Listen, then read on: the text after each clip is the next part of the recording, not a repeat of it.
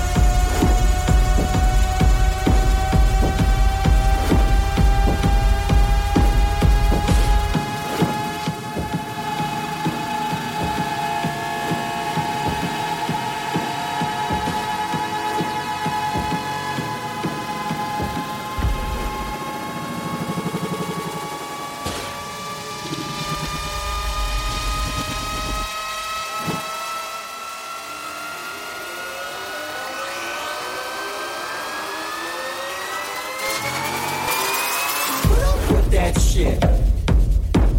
Girls, you know what I mean?